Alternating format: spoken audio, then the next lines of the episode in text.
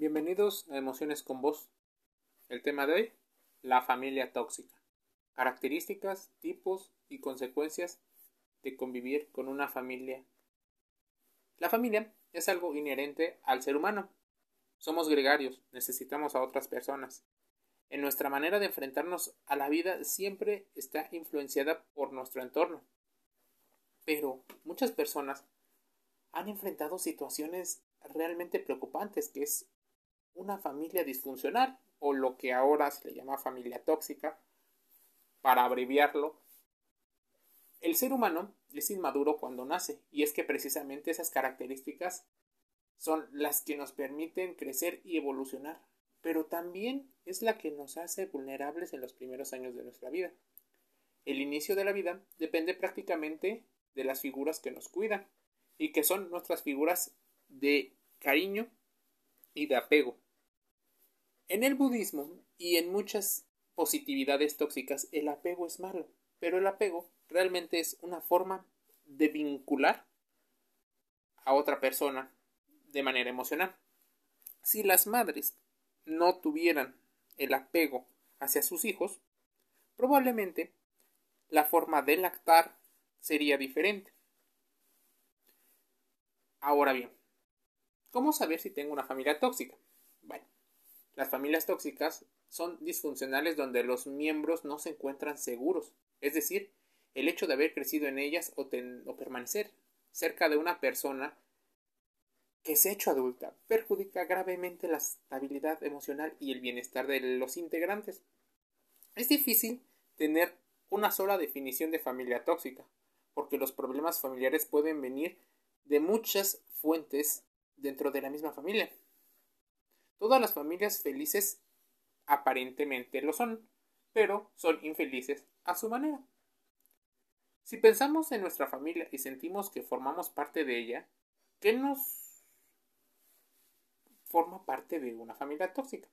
Para saber si la tenemos, lo primero es reflexionar sobre cómo nos sentimos cuando pensamos en nuestras familias. Si nos sentimos respaldados y tenemos el convencimiento del apoyo de la guía y del consejo, lo más probable es que estemos en una familia más funcional. Si estamos en una donde las peleas, los conflictos, todo el tiempo no hay comunicación, la falta de límites no está claro, los roles no se establecen, existe tal vez maltrato físico, pero sobre todo el psicológico con esas técnicas pasivo-agresivas, roles invertidos, existen tabús, enfermedades, muertes, suicidios, adicciones, críticas al otro, probablemente estés en una familia tóxica. No hay mucha estructura cuanto a educación, límites, el sinónimo de la afectividad, convivencia, los horarios. Así, una familia desestructurada crea muchos problemas de manera constante. Alto grado de crítica. La crítica constantemente. No existe comunicación.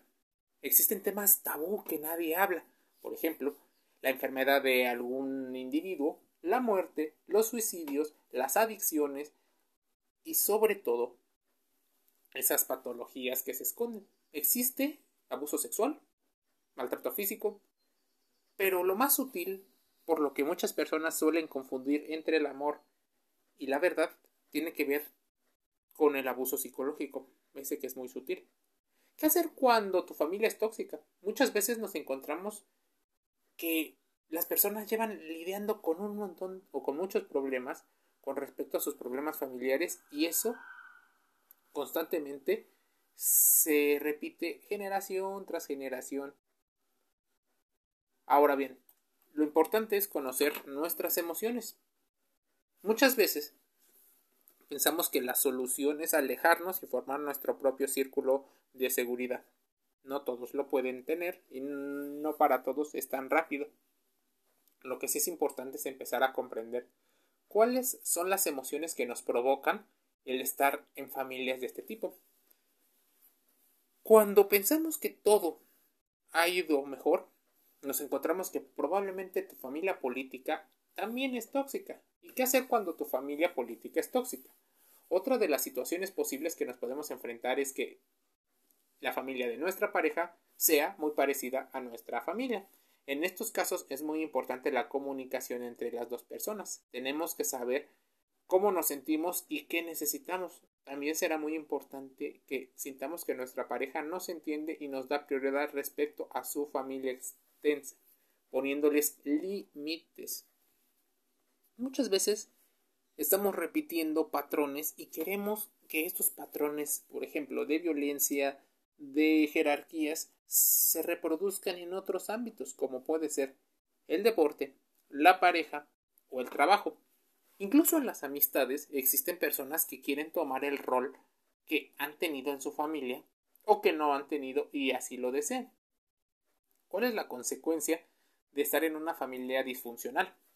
Bueno, puede ser baja autoestima o un sentido de engrandecimiento exagerado, alta autoexigencia, nula autocrítica, malas elecciones de pareja, problemas de gestión emocional, donde probablemente haya altibajos a lo que muchas personas llaman montaña rusa, adicciones, ansiedad, depresión, trastornos de la conducta alimentaria, y un sinfín de problemas que seguramente es por lo que realmente acudes a un médico o a un psicólogo. Ojalá fuera a ambos. Muchos nutriólogos ven en sus consultas que personas con trastornos de la conducta como la bulimia o la anorexia quieren salir de ese bucle. Consideran que su único problema es justo la forma en la que perciben la comida. Cuando en las preguntas de investigación sobre horarios de comida, sobre los ingredientes que utilizan para, en muchas ocasiones sale que las personas desean o no desean cierto tipo de alimentos por las relaciones emocionales que tienen con ese alimento. Una persona puede odiar cierto tipo de alimento no por el sabor de dicho ingrediente, sino porque está relacionado con una situación que para él o ella es negativa. Entonces, el nutriólogo tiene que ajustar algunas cosas para que pueda llegar a la nutrición correcta según el objetivo que plantea. Entonces, existe una situación de un falso mérito con respecto al fitness, pues es una parte donde la genética influye, las emociones influyen para que se lleguen a ciertos resultados. Se dice que las personas con ciertas características de personalidad son las formadas en familias disfuncionales. Aparentemente, todos somos normales o queremos pensar que así es. Las familias tóxicas, sí, esas disfuncionales, suelen provocar que las personas lleguen a tener adicciones, pero probablemente sean adicciones que son bien vistas dentro de los roles. Por ejemplo, el fumar o el beber alcohol es más visto en hombres que en las mujeres.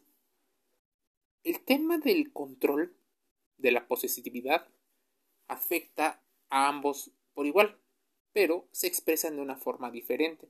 Así que contemplamos o pensamos que se expresan de manera diferente ante la sociedad. Se le exige de una forma diferente el control y el deseo del poder en mujeres que en hombres. Por ejemplo, la autocrítica. Muchas personas ante comentarios suelen sentirse ofendidos, pero la autocrítica es cuando tú haces una evaluación reflexiva y analítica sobre cierto aspecto.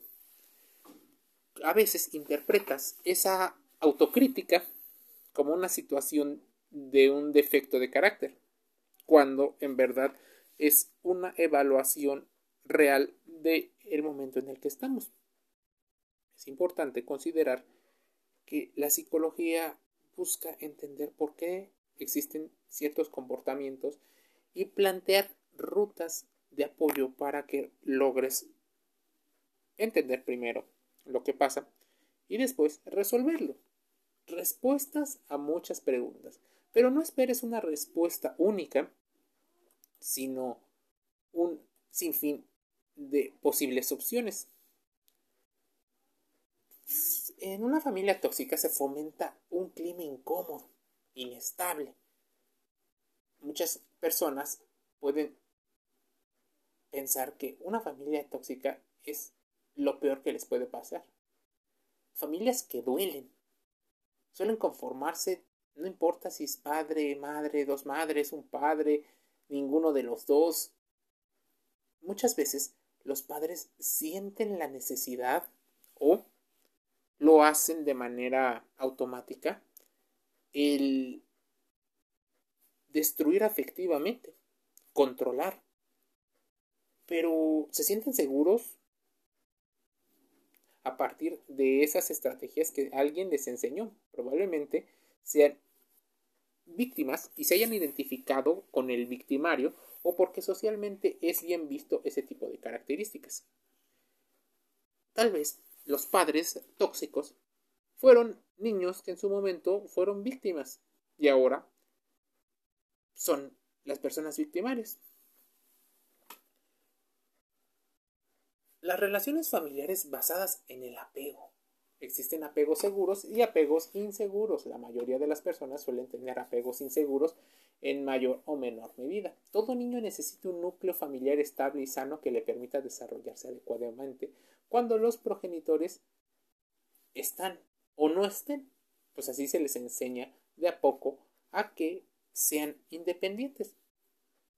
Los padres probablemente en esas sensaciones emocionales de vacío y de carencia han generado un clima de inseguridad, bajo autoestima, incluso miedo que los niños necesitan crearse una máscara, una adaptación, una defensa psicológica para sentirse más seguros. Todas las heridas que padezcamos en la infancia nos acompañarán probablemente de vida adulta y por más que intentemos, solo alcanzaremos a quitar un gran porcentaje. Vamos a pensar que una herida de la infancia, como la herida del rechazo, abandono, humillación o injusticia, es un 100%, y de ese 100% puede estar involucrado un porcentaje, 20, 20, 20 o 10, 90. A partir de ello, nuestro trabajo como adultos es el entender nuestra propia mente para que ese porcentaje lo reduzcamos. 5, 10, 15, 20% habrá hecho que tengamos una vida más funcional. Las relaciones con las familias tóxicas suelen basarse en relaciones de apego, volviéndose incluso asfixiantes y llenas de manipulación afectiva. Es difícil porque un niño comprende que esta es la forma de relacionarse con otras personas y así suelen intentar manipular a los otros individuos que los rodeen aún fuera del ciclo o del círculo familiar. ¿Cuántas veces los jefes o jefas dentro de una organización intentan manipular a sus empleados de una manera sutil. Probablemente es porque aprendieron a la mala a hacerlo cuando eran niños y se vuelven expertos. Cuando llegan a circunstancias de comparación, suelen manipular a sus compañeros y así verse como personas seguras. Probablemente atacan antes de tan siquiera recibir. No existe probablemente en una familia tóxica la individualidad. Existen características de ya sea abandono o sobreprotección del vínculo emocional. Falta de comunicación, conductas rígidas en algunos aspectos y demasiado flexibles en otros. Probablemente no debiera de existir la palabra escuela para padres, pues no deberíamos de empezar a entender nuestras emociones a partir de nuestros hijos, sino tendríamos que ver una educación emocional desde que somos niños. Primero, y ojalá fuera así, que los padres se llevaran bien entre ellos y tuvieran objetivos y planes en común. A partir de ello formarían una familia un poco más sana. Y eso llevaría a que a poco a poco los niños y niñas empezaran a entender el mundo con muchas mayores herramientas. Así, la educación emocional no solo es una situación que debemos de esperar que salga de la escuela formal esa que proporciona el gobierno o las instituciones privadas. Tendrían que salir también de la casa. Juntos podrían hacer que las personas se sintieran más satisfechas. Probablemente esto sea al principio un trabajo de la familia, a lo que muchas escuelas llaman valores, en psicología podrían hablarlo con respecto de salud o educación emocional. Familias tóxicas. Un podcast de emociones con voz. Reflexiona, contrasta la información y suscríbete a Spotify porque seguramente te sorprenderá muchos de los temas de los que estamos hablando. Un saludo.